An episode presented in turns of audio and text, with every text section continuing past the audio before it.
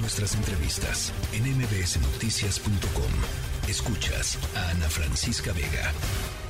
Bueno, aquí eh, hemos estado platicando las últimas semanas sobre este caso de la Escuela Secundaria Federal Melchor Ocampo, allá en Buenavista, Tomatlán, en Michoacán. ¿Se acuerdan? En el corazón de la tierra caliente michoacana que cerró porque no había maestros. Es la única escuela federal de la cabecera municipal de Buenavista, Tomatlán.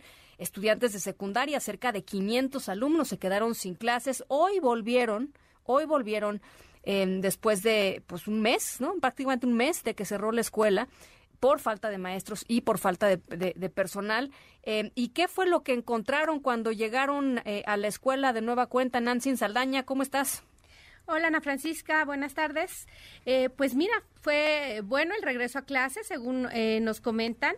Eh, pues, pues, prácticamente la mayoría de las clases las pudieron impartir después de que pues hubo protestas por semanas de los padres de familia que incluso tomaron la presidencia municipal, llegaron a acuerdos. La señora María Azucena Zaragoza, que es madre de Marco, uno de los chicos afectados, y que fue vocera o ha sido la vocera de los padres, nos cuenta cómo transcurrió este regreso a clases. Vamos a escucharla. Por fin hoy, lunes 14, después de casi un mes de haber estado sin clases en la secundaria Melchor Ocampo, hoy regresaron los niños, pues un día, pues digamos normal, eh, mi hijo, por ejemplo, nada más no tuvo una de sus clases, que fue la de tutoría. Es una de las materias que no tiene maestro. De, durante esa hora que no estuvo en clases, me comenta que, que pues pasaron el tiempo en la cancha jugando y después este continuaron con sus clases. Pues ya nada más te nos queda seguir esperando que pronto ya los maestros nuevos que vayan a integrarse este pues lleguen. Cuenta eh, María Azucena que precisamente este acuerdo de reabrir la escuela Ana Francisca fue para que los menores no perdieran el curso escolar.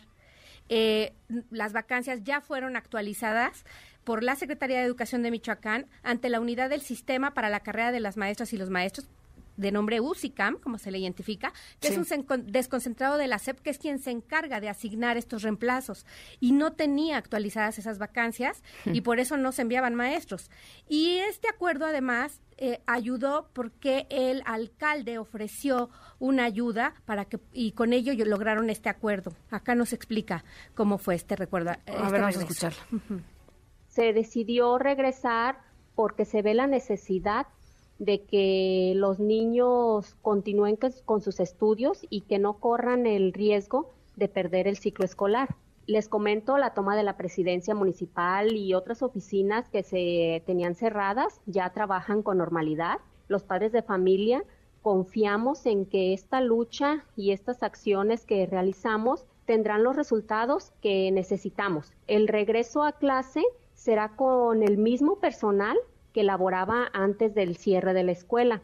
Solo que ahora el presidente municipal, Sergio Báez, propuso, propuso al director eh, pagar a algunos maestros para que cubran alguna de las horas, no el total, no el 100% de lo que falta, pero sí quizá un 60%.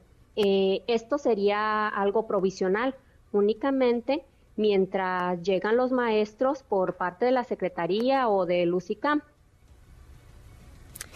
Como escuchas, Ana Francisca, ya recibieron un oficio los padres de nombres de maestros que llegarían, pero todavía este es un proceso burocrático y por eso es que están teniendo este apoyo por esta vía. Así que todavía los chicos tendrán clases pendientes y algunos maestros estarán reforzando como sustitutos. Bueno, pues veremos si llegan, porque, a ver, en, la escuela de federal estaban eh, inscritos maestros, Nancy, tú lo, lo, lo, platicamos aquí en alguna otra ocasión, ya estaban inscritos algunos maestros que nunca fueron.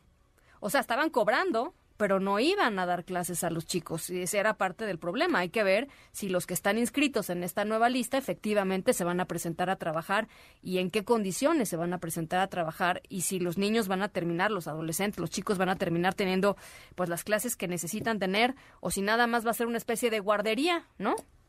Claro, Sin duda, porque lo que requieren es ese conocimiento para poder Pues sí. eh, continuar sus, sus estudios. Pues estaremos pendientes, Ana Francisca, de lo que vaya ocurriendo y te, va- te voy actualizando. Muchísimas gracias, Nancy Saldaña, jefa de información de esta tercera emisión de MBS Noticias. MBS Noticias.